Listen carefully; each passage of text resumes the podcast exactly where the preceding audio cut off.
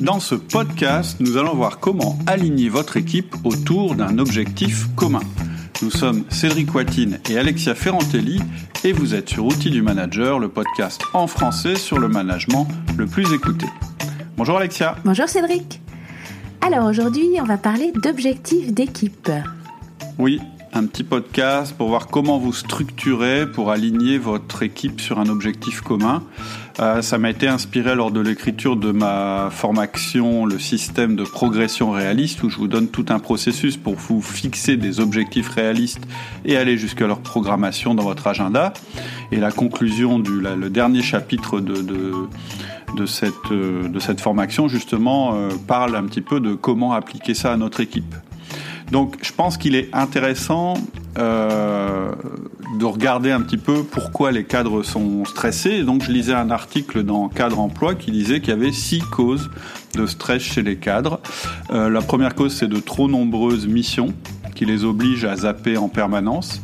La deuxième cause, c'est une surcharge mentale. La troisième cause, c'est la pression des objectifs, justement. La quatrième cause, c'est le peu de marge de décision qu'ils ont justement pour réaliser leurs objectifs. La cinquième cause, c'est l'insécurité. Et il y a une sixième cause qui est euh, le manque de solidarité. Et je pense que pour réduire le stress et augmenter euh, la réussite de votre équipe, il est bon de clarifier les objectifs en réduisant le nombre des objectifs et en les remplaçant, enfin, pardon, en les replaçant dans un sens plus général et fondamental. La deuxième chose qui est importante, c'est de montrer la contribution de chacun dans l'équipe. C'est comme ça qu'on obtient de la solidarité, pas seulement, mais ça, en fait partie. De mettre chaque personne dans sa zone de compétence, ça, ça permet de baisser la surcharge mentale. Et puis de laisser l'équipe gérer le comment. Et ça, c'est pour euh, le stress lié au manque de marge de décision.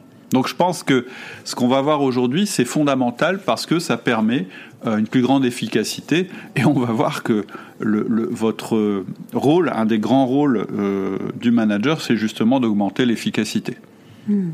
Donc, tu peux nous annoncer ton plan peut-être en quatre parties? Ouais, quatre parties. Première partie, le rôle de manager, la nécessité du résultat. La deuxième partie, on verra la nécessité d'être aligné vous-même avec votre direction.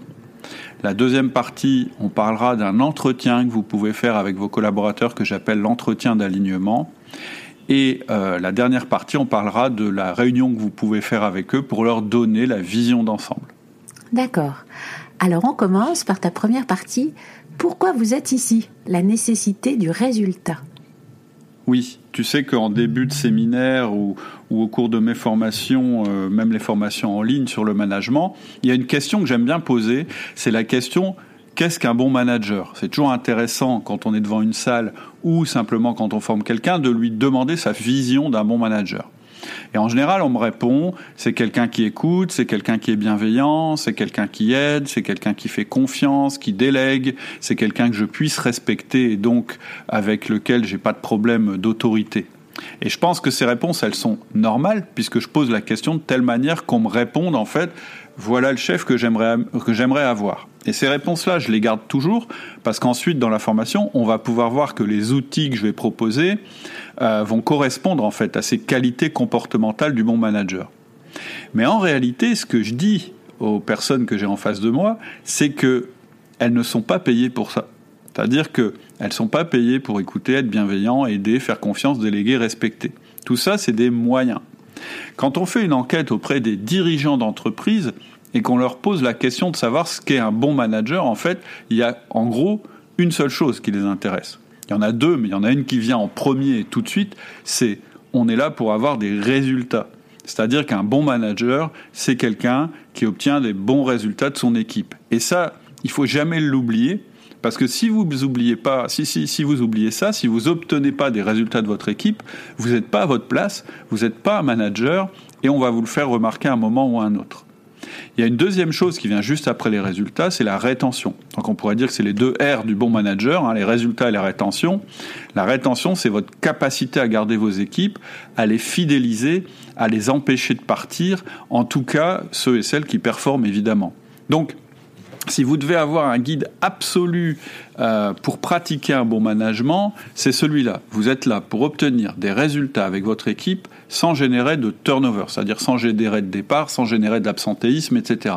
Ça doit être vraiment autour de ça que vous fondez votre action de manager. Une fois que j'ai dit ça, j'ai pas dit comment on faisait, mais je trouve que très souvent on est beaucoup sur le comment faire et du coup on oublie le pourquoi. Et le pourquoi du manager, ça, la raison fondamentale euh, pour laquelle il est dans l'entreprise, c'est d'obtenir des résultats et c'est d'obtenir de la rétention. Je voulais poser ce préalable avant qu'on commence, parce que si vous n'avez pas compris ça au départ, tout, le reste sert à rien. Hmm. Ton deuxième point, c'est euh, comprendre votre place dans la vision, donc la nécessité de l'alignement. Donc là, tu as plusieurs points sur, ce, sur cette partie-là aussi. Ouais. D'abord, vous devez être convaincu. c'est ça. C'est-à-dire que l'autre chose qu'on attend de vous et qui est moins explicite, c'est-à-dire qui va pas forcément être dite, mais c'est quelque chose qui est absolument implicite dans l'entreprise, c'est qu'en tant que manager, vous représentez l'entreprise vis-à-vis de l'extérieur, mais vous représentez aussi l'entreprise vis-à-vis de vos collaborateurs. Donc, il est absolument pas possible que vous ayez une divergence par rapport à votre entreprise, par rapport à votre direction. Ça paraît évident quand je le dis, mais je compte plus les managers qui se plaignent ouvertement de la stratégie de leur entreprise auprès de leurs collaborateurs, ou qui laissent sous-entendre qu'ils font appliquer des directives à leurs collaborateurs, tout en disant qu'ils ne sont pas d'accord avec ces directives. Si vous faites ça, vous êtes mort, parce que vous ne serez pas respecté par vos collaborateurs, déjà, donc vous tirez une balle dans le pied, et si votre direction est normale, au bout d'un moment, elle va s'en rendre compte et vous ne ferez pas de vieux os dans votre poste. Et pour raccrocher ça à notre sujet du jour, ça vous rendra incapable d'aligner votre équipe autour de ces objectifs parce que vous ne pouvez pas les aligner autour des objectifs, autour des objectifs que vous vous fixez, si vous-même vous n'êtes pas aligné avec votre direction et avec votre entreprise. Si vous n'êtes pas aligné avec votre direction, c'est même pas la peine d'essayer d'aligner vos collaborateurs. Il y a une phrase de Jordan Peterson que j'aime bien qui dit The best way to orient a group is to orient yourself in the first place. C'est-à-dire qu'il dit le meilleur moyen d'orienter un groupe, c'est déjà de vous orienter vous. Donc, la première chose à faire si vous êtes dirigeant, déjà, c'est d'avoir une vision extrêmement claire de votre entreprise, savoir à quoi elle sert sur son marché, Ensuite, vous devez avoir une vision extrêmement claire de sa mission actuelle, c'est-à-dire ce qu'elle est en train de faire actuellement sur son marché. Et enfin, vous devez avoir une vision extrêmement claire de ses objectifs pour la période à venir. Pourquoi je vous dis ça? Parce que c'est le meilleur raccourci pour prendre les meilleures décisions, déjà, d'être très clair par rapport à où on va, mais c'est aussi la meilleure manière de manager parce que ça fait en sorte que les personnes que vous managez n'ont pas à vous demander en permanence ce qu'elles ont à faire. En fait, à travers la vision que vous aurez développée, elles sauront exactement ce qu'elles ont à faire et elles le feront, je vais mettre des guillemets, de manière autonome, puisque dans une entreprise, on n'est pas totalement autonome. On fait les choses justement en fonction d'un objectif. Mais je dirais que sur le comment, elles seront totalement autonomes. Qu'est-ce que ça veut dire? Ça veut dire que vous devez être prévisible, vous devez être lisible, et donc quand vous n'êtes pas là, les membres de votre équipe, ils n'auront qu'une question à se poser, c'est qu'est-ce qu'il aurait fait ou qu'est-ce qu'elle aurait fait dans cette situation? Et c'est pour ça d'ailleurs que le feedback, c'est un des meilleurs moyens d'apprendre à, devenir autonome pour vos collaborateurs. Ça paraît contre-intuitif. Souvent, on me dit ah ouais, mais être en permanence en train de dire à nos collaborateurs, bah là t'es sur la bonne voie, là t'es pas sur la bonne voie, c'est du micromanagement. Je suis pas du tout d'accord avec ça. En fait, le feedback c'est pas du micromanagement, c'est plus vous direz à vos collaborateurs qu'ils ont pris une bonne décision ou qu'ils ont pris une, une mauvaise décision, plus ils vont apprendre à prendre des bonnes décisions. Donc le feedback, c'est au contraire un outil qui permet de développer l'autonomie. Oui, mais alors, et si on n'est pas le dirigeant, si on est manager mais pas dirigeant? Oui, alors si vous n'êtes pas dirigeant de votre entreprise, vous devez aussi vous orienter vous-même. Mais c'est un peu différent, c'est-à-dire que vous allez devoir mettre en accord vos convictions profondes avec la vision de l'entreprise. C'est absolument indispensable que vous fassiez cet exercice parce que là aussi, c'est ce qui va vous permettre de développer chez vos collaborateurs la meilleure autonomie, la meilleure motivation, etc. Il n'y a rien de pire pour vos collaborateurs que d'avoir un responsable qui ne sait pas où il va. Donc, j'en profite pour voir une petite divergence, c'est que si votre travail vous rend malheureux, si votre travail vous rend en colère, vous ne pouvez pas continuer à, à travailler de cette manière-là. Donc il peut se passer deux choses, soit vous avez un problème perso, ou soit l'organisation euh, de votre entreprise constitue un problème vis-à-vis de vos valeurs. Donc dans les deux cas, c'est absolument indispensable que vous en discutiez avec votre supérieur hiérarchique. Et c'est absolument indispensable que vous preniez une décision. Soit vous parvenez à concilier vos valeurs et votre manière de voir la vie avec la vision de l'entreprise dans laquelle vous êtes, soit faudra voir ailleurs. Parce que sinon, vous allez être malheureux déjà, mais surtout, vous allez être un mauvais manager. C'est un préalable absolu et indispensable que je veux faire avec vous avant de passer aux choses suivantes, c'est que vous devez faire votre examen de conscience. Et puis, euh, euh, je vais vous expliquer comment vous ferez hein, pour en parler avec le supérieur hiérarchique. Mais voilà, il faut absolument que vous, vous soyez aligné. Et donc, pour terminer sur ce sujet-là, la pire chose à faire quand vous êtes dans une situation où votre poste vous rend en colère, ou voilà, où vous supportez pas votre poste, etc., c'est d'en parler avec vos collaborateurs. C'est la pire chose à faire. Ou de passer la journée de vous plaindre euh, de votre chef, de votre entreprise, etc. Ça fera rien de bien pour quiconque. Évidemment, vous pouvez en parler autour de vous parce que quelquefois ça aide, mais uniquement à des personnes qui sont capables de vous aider. Et donc plutôt à des personnes qui sont en dehors du système dans lequel vous évoluez peut-être vous devez faire ça avant d'aller voir votre supérieur hiérarchique. Ça peut être votre conjoint, ça peut être vos amis, ça peut être un coach, mais votre objectif, en fait, ça doit toujours être de faire évoluer votre situation et les avis que vous prenez doivent aller dans cette direction. C'est-à-dire que si c'est juste pour vous plaindre avec des gens qui vont dire ah oui, c'est terrible, etc., ça sert à rien. Euh, à quoi ça sert? C'est-à-dire vers quoi vous voulez faire évoluer les choses, etc., etc. Voilà, c'est un petit disclaimer parce que si vous partez pas de ce principe, tout le reste, ça fonctionnera pas. C'est-à-dire que si vous-même, vous n'êtes pas bien dans votre entreprise, ça va être très compliqué euh, de faire en sorte que vos collaborateurs soient bien dans leur entreprise et dans votre équipe. Hmm. Donc c'est le premier point. Donc point suivant, c'est que vous devez donner de la valeur ajoutée. Ouais, c'est le deuxième point important, c'est qu'une fois que vous allez être convaincu et que vous aurez fait le travail pour adhérer à la vision et aux objectifs de votre entreprise, vous allez devoir ajouter de la valeur au message. Donc on va prendre un organigramme, on va supposer que vous êtes dans une entreprise avec un, organigramme hiérarchique, euh, mais, ça marche aussi avec des entreprises où l'organigramme est sous forme de cellules, etc., etc. La vision et la stratégie, elles sont déterminées en haut que vous le vouliez ou non, c'est là que ça doit se passer. Alors on va me dire, oui, non, il y a des entreprises où la vision est émergente, ce sont les collaborateurs qui la mettent en place, je suis d'accord. Euh, on consulte les collaborateurs éventuellement pour déterminer la vision, il y a plein de manières de, de déterminer la vision, mais finalement, c'est quand même au niveau de la direction que ça va se passer, puisque c'est la direction qui va être la garante de la vision d'entreprise. Donc, une fois que c'est formulé, ça descend les étages de la hiérarchie ou ça se propage à travers l'organigramme. Donc, vous pourriez croire que votre job, c'est juste de répéter ce qu'on vous a dit au-dessus, mais non. Votre job, c'est pas juste de répéter bêtement ce qu'on vous a dit. Votre message, il doit gagner en valeur ajoutée à chaque fois que vous le transmettez à vos collaborateurs.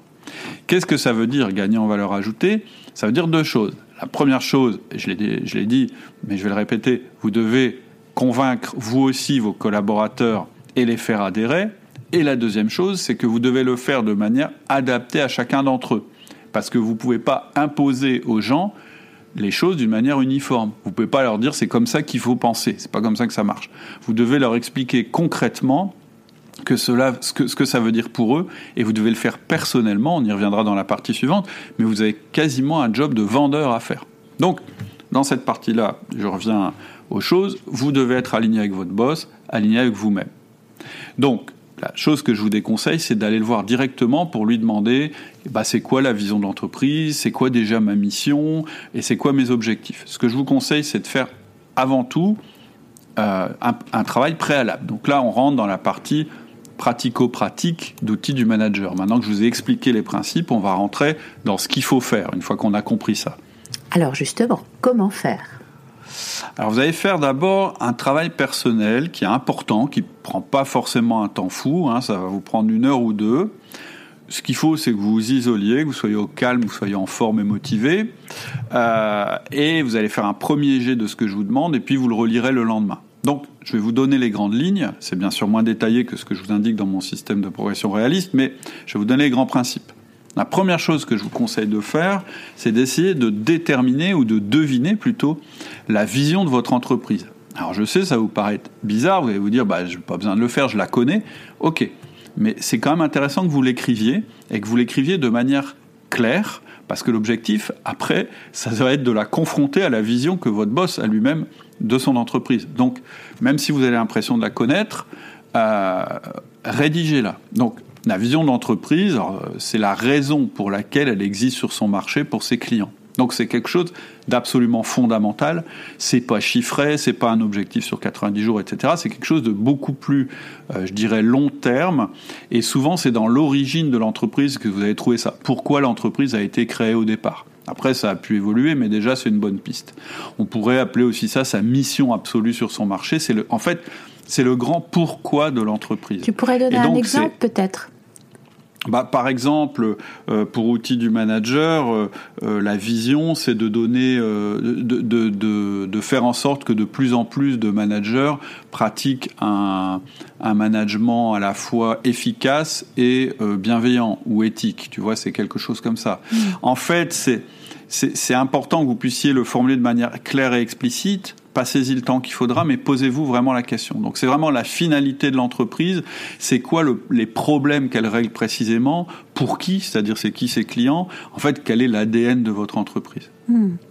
Après, normalement, euh, quelquefois, en fait, on écrit, on écrit plein de phrases et puis euh, on, c'est un petit peu, on jette un peu tout sur le papier, puis après on fait le tri, puis après on essaye de faire ça sous la forme d'une phrase, euh, une ou deux phrases, voilà, qui concrètement résument bah, pourquoi on est là, pourquoi l'entreprise est sur ce marché. Hmm. Donc d'abord, devinez la vision de votre entreprise hmm. et ensuite déterminer la mission de votre équipe et donc la vôtre.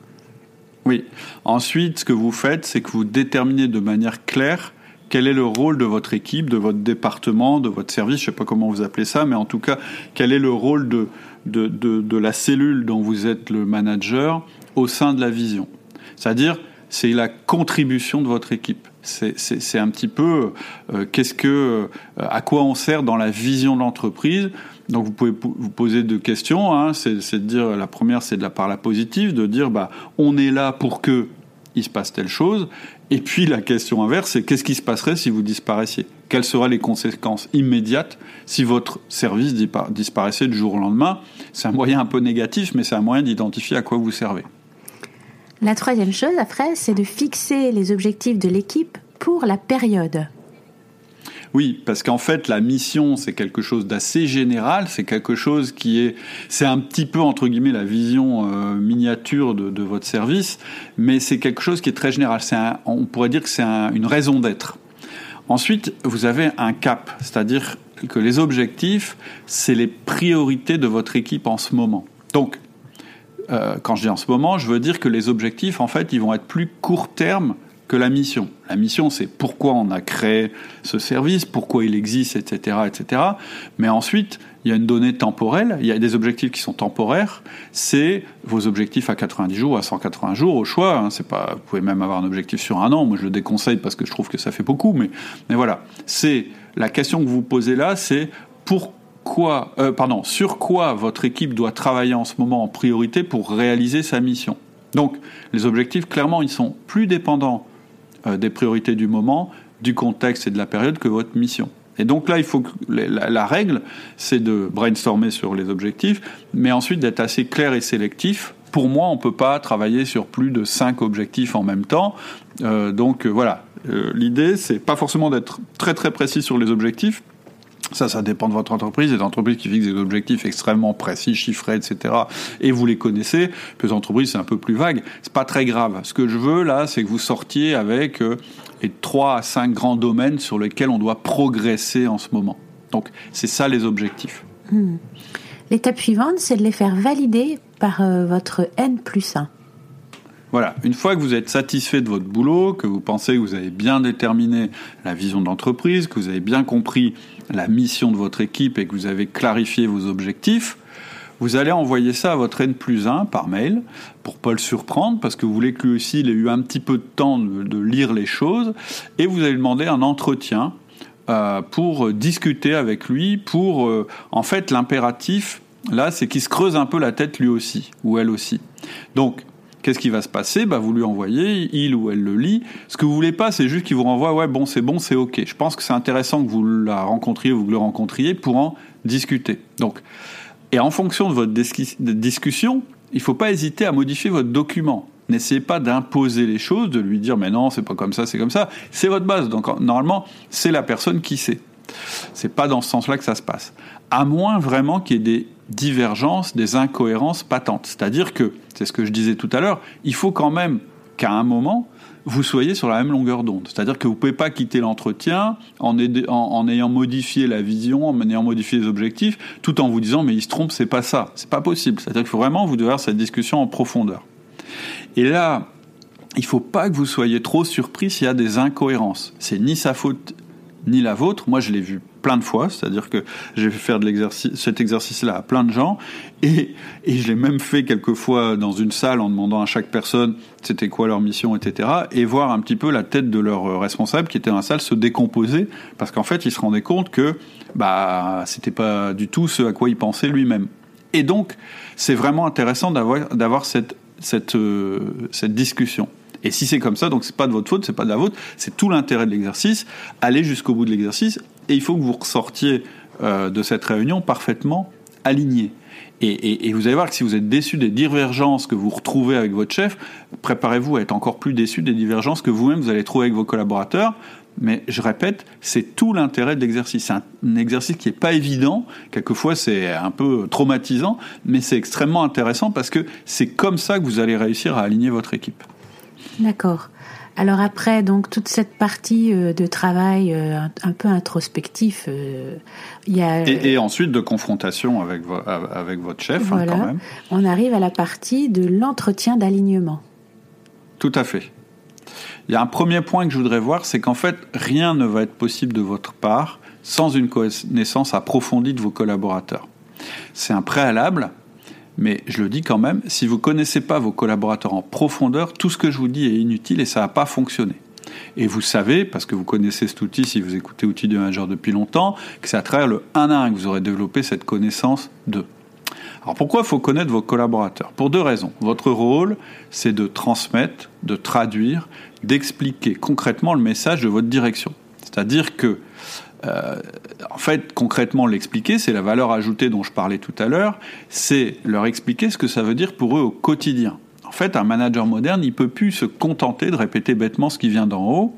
Et donc, pour transmettre au mieux ce message, avec les bons mots, vous devez adapter vos mots, vous devez adapter votre discours au tempérament individuel de votre collaborateur, parce que c'est pas une équipe que vous avez en face de vous, ce sont des individus qui sont chacun différents euh, les uns des autres. Donc, il n'est pas question, c'est pas possible d'avoir un discours euh, global. Vous devez avoir ce discours global, mais ensuite, vous devez aller en profondeur pour chacun de vos collaborateurs.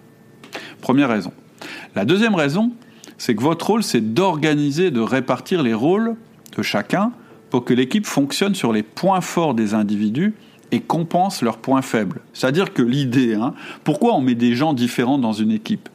C'est parce que un individu, il a des qualités et des défauts.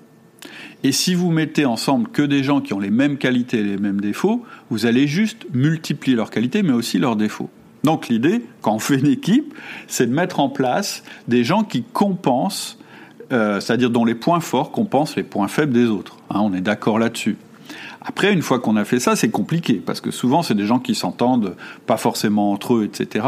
Et l'objectif, c'est pas que l'équipe finalement elle s'aligne sur tous les points faibles de tout le monde. L'équipe, c'est le contraire. Donc, c'est-à-dire que vous, allez, euh, euh, je dirais, magnifier les points forts de chacun. Donc, ça veut dire que vous pouvez pas attribuer les fonctions de manière aveugle. Vous pouvez pas dire la fiche de mission pour chacun d'entre vous, c'est celle-là, c'est la même pour tout le monde. Vous pouvez pas dire en fait la mission euh, du service, c'est ça. Et donc la mission de chacun, c'est la même chose que la vision du service. Vous êtes obligé de dire la mission du service, c'est ça. Et du coup, pour un tel, ça veut dire ça. Pour une telle, ça veut dire ça. Et pour un tel autre, ça veut dire ça. Vous devez modeler les missions de chacun en fonction de ses points forts. Ça fait partie de la motivation. Plus vous mettrez un collaborateur dans une situation où il peut faire valoir ses points forts, plus vous obtiendrez de la performance sans effort, de sa part et de la vôtre. Donc il n'y a rien de pire qu'une fiche de fonction uniformisée qui ne prend pas en compte les spécificités des membres de l'équipe.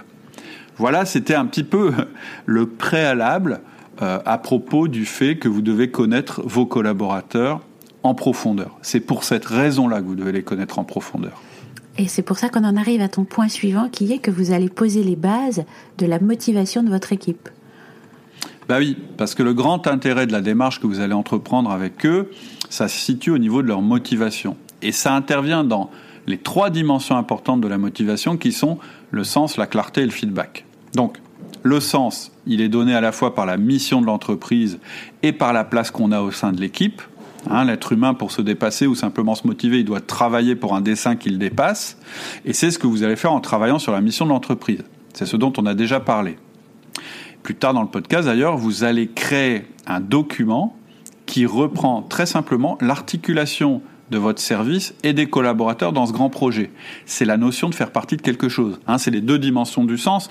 On va dans une direction, c'est le sens, c'est-à-dire la direction dans laquelle je vais, et le sens, c'est aussi comment je contribue à ça. Et donc, pour savoir comment on contribue à ça, ben c'est assez intéressant de voir que nous, on est ici, que l'équipe, elle est là, et que la vision est là. Et donc, ce que je fais, ça a du sens aussi par rapport aux autres.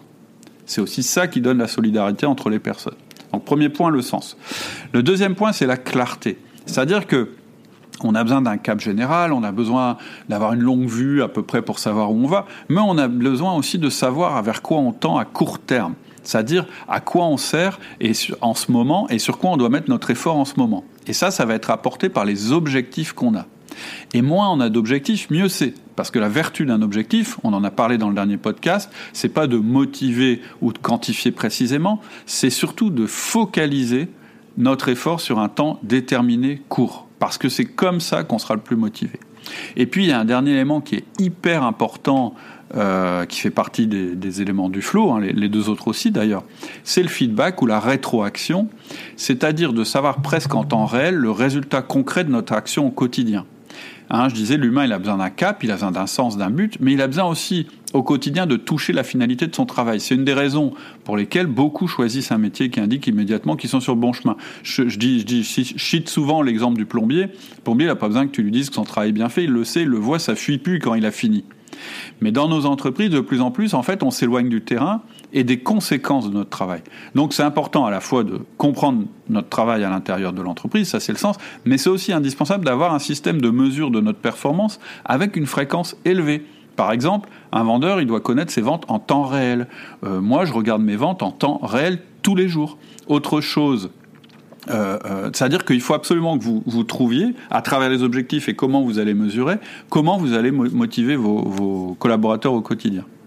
La deuxième chose à propos du feedback, j'en parlais tout à l'heure, c'est qu'en tant que manager, vous allez donner du feedback à vos collaborateurs aussi le plus souvent possible. Hein, on a un podcast particulier sur cet aspect-là.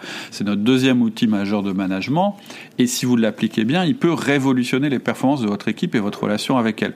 Parce que c'est vous qui allez dire à votre collaborateur, bah oui, là tu es en train de performer, ah bah non, là il y a un problème, etc.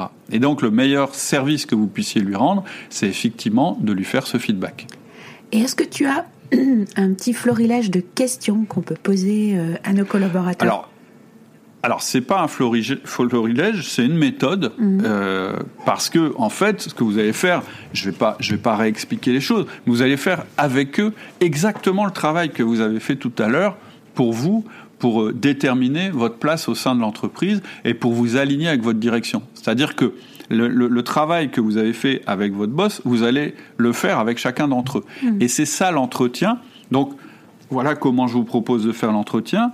Vous allez leur dire, ben voilà, euh, je voudrais qu'on mette un petit peu au clair les, tes objectifs pour les 90 jours à venir, mais je veux que on, réfléchisse tous les deux et qu'on comprenne exactement pourquoi on travaille, etc., etc. C'est l'entretien d'alignement. Donc, la première chose que vous allez faire, vous allez leur demander quelle est la vision de l'entreprise, vous allez leur demander quelle est la mission de notre département, d'après toi, quelle est sa mission personnelle à l'intérieur du département, et ce sera l'occasion de lui demander ce qui lui convient, ce qui lui convient pas d'ailleurs, là où il est fort, là où il n'est pas fort. Et ensuite, vous allez lui dire, bah tiens, tu, c'est quoi à ton avis tes objectifs pour les 90 jours à venir?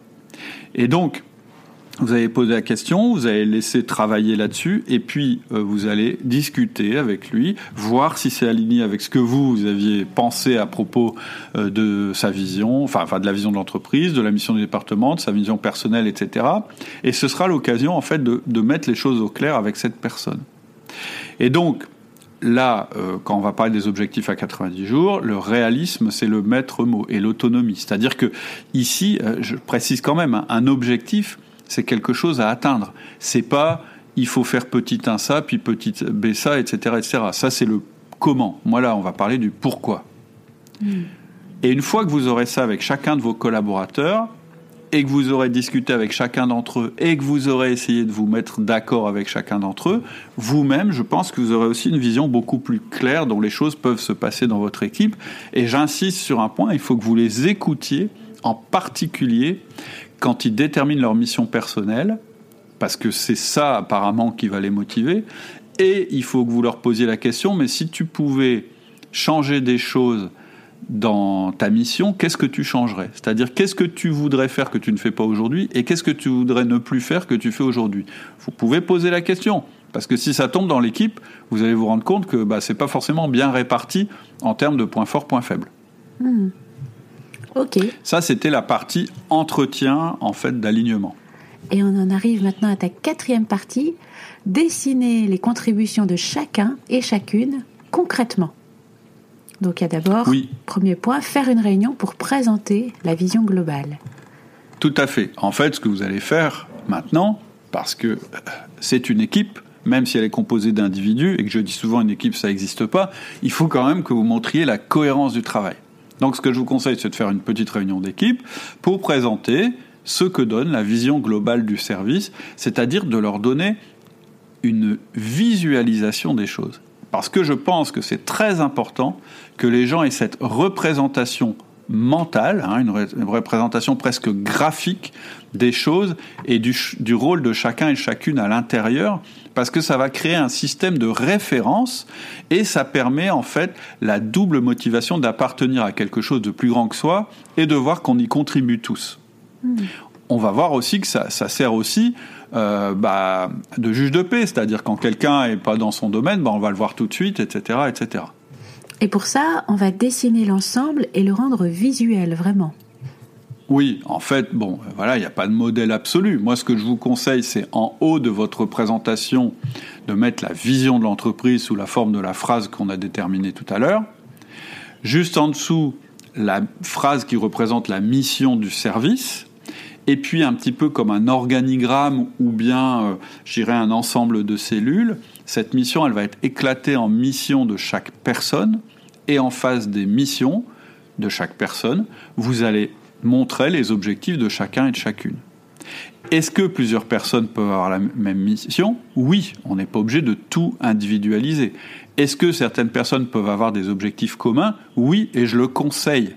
Mais vous allez quand même les individualiser. Par exemple, je dis n'importe quoi, si dans les objectifs c'est d'augmenter le chiffre d'affaires de 4%, peut-être que tous les membres de l'équipe auront cet objectif puisqu'ils vont tous y contribuer. Donc, moi je dis, parce que souvent on dit oui, mais si c'est pas individualisé, les gens ne sauront jamais quelle a été leur contribution, etc. Mais on s'en fout quelle a, été leur contribution exacte. Ce qu'on veut, c'est qu'ils contribuent à la hauteur de leur euh, qualité et à la hauteur de leurs moyens. Et donc, euh, à l'intérieur de ce graphique, si vous en avez la possibilité, vous pouvez indiquer des systèmes de mesure de tout ça. Parce que, idéalement, ce serait que cette espèce de, carte que vous aurez dessinée, elle serve aussi de tableau de bord à l'équipe, avec des mesures, des résultats euh, au fur et à mesure. Ce serait le NEC plus ultra. J'ai commencé moi à travailler ça, euh, sur ça sur mon entreprise. J'ai pas encore trouvé le moyen de le faire, mais ça donne une cartographie des contributions et c'est très très intéressant. Alors, il y a une règle absolue quand on parle de ce document-là, parce que j'ai déjà fait faire à des gens euh, de profil consciencieux, etc., et je me suis retrouvé avec des documents absolument illisibles, avec des flèches partout. Il faut que ce soit ultra simple, il faut que ce soit euh, ultra clair, et il faut que ça tienne euh, sur une page. Quoi. Si on est obligé d'avoir fait Saint-Cyr pour comprendre, c'est qu'il y a un problème. Donc vous, vous soyez tout à fait dans, dans un document absolument euh, visuel, qu'on puisse comprendre. Même moi, j'arrive, vous me donnez le document, je comprends euh, tout de suite quelle est la vision de l'entreprise, quelle est la mission du service, quelle est la mission de chacun, et sur quoi chacun va être évalué par rapport à ses objectifs. Il faut que ça prenne trois minutes à lire. justement, ça tombe bien, j'ai pas fait Saint-Cyr, mais, mais voilà, il faut que les gens à l'intérieur de, de votre équipe, ils aient aucun doute par rapport à ce que vous leur montrez. Hmm.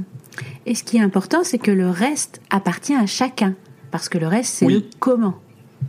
Tout à fait. Donc, en fait, c'est très important à comprendre, c'est que ce document, il est simple parce qu'en fait, il parle du pourquoi. Et le pourquoi, ça doit être simple. Ensuite, chaque personne, elle aura sa manière d'atteindre ses objectifs. Et c'est là où, sera sa liberté, c'est là où sera son autonomie. Évidemment, moi, j'ai des méthodes que je conseille pour atteindre ces objectifs. Moi, je conseille la méthode des processus, euh, les moyens à mettre en place, les actions, les outils, etc. Mais ça, c'est à vos collaborateurs de les déterminer. Là, on a travaillé sur le pourquoi, et vous, vous allez laisser travailler sur le comment. Ça rentre pas du tout dans ce tableau-là, le comment. Si euh, vous, vous voulez travailler justement sur la manière dont vous allez réaliser vos objectifs, etc., parce que c'est ça qui compte. Hein. Au final, vous n'allez pas être évalué par votre direction sur le fait que vous avez déterminé des bons objectifs, que vous avez une bonne vision, etc. Hein. C'est pas ça qui va regarder votre patron. Votre patron, il va voir si vous avez atteint les objectifs, c'est-à-dire si le travail a été fait. C'est ça le plus important. Tout ce qu'on est en train de faire là, ça n'a qu'un seul but, c'est que le travail soit fait. Donc, Là, si vous voulez aller plus loin, c'est pas l'objet de ce podcast. Si vous voulez vous-même euh, décliner toute cette vision aller jusqu'à vos processus, être sûr qu'ils sont réalistes, être certain que euh, votre taux de saturation n'est pas trop élevé, etc.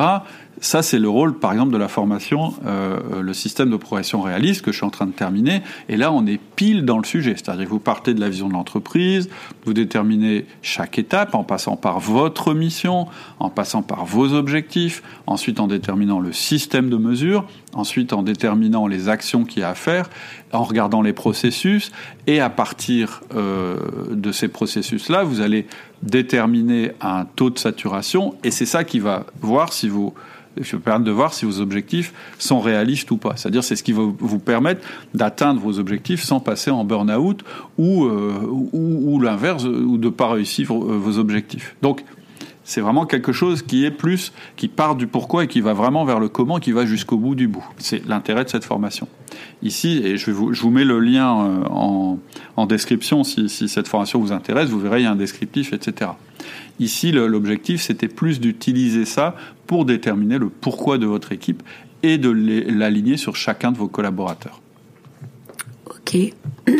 Voilà. Eh ben écoute. Euh, Donc, je vous refais juste le plan, hein, je vous redis simplement les quatre points qui sont importants. La première partie, c'est de jamais oublier que votre rôle de manager, c'est la nécessité du résultat.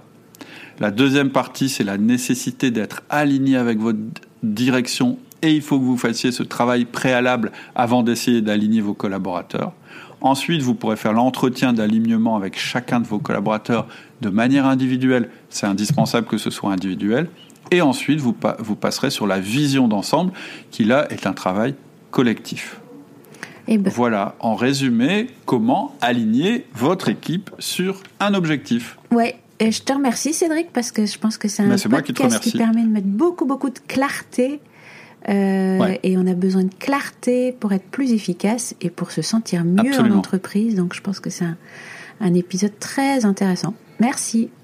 Ok, bah c'est super. C'est nos auditeurs qui nous le diront. Hein. Si ça vous a plu, n'hésitez pas à commenter, n'hésitez pas à nous mettre 5 étoiles sur votre application de podcast. Ça nous aide, ça nous permet euh, d'être euh, d'être de plus en plus connus. Euh, voilà, et donc c'est bon pour tout le monde. Voilà, voilà. À bientôt. À bientôt. Très bonne, très bonne semaine. Au revoir.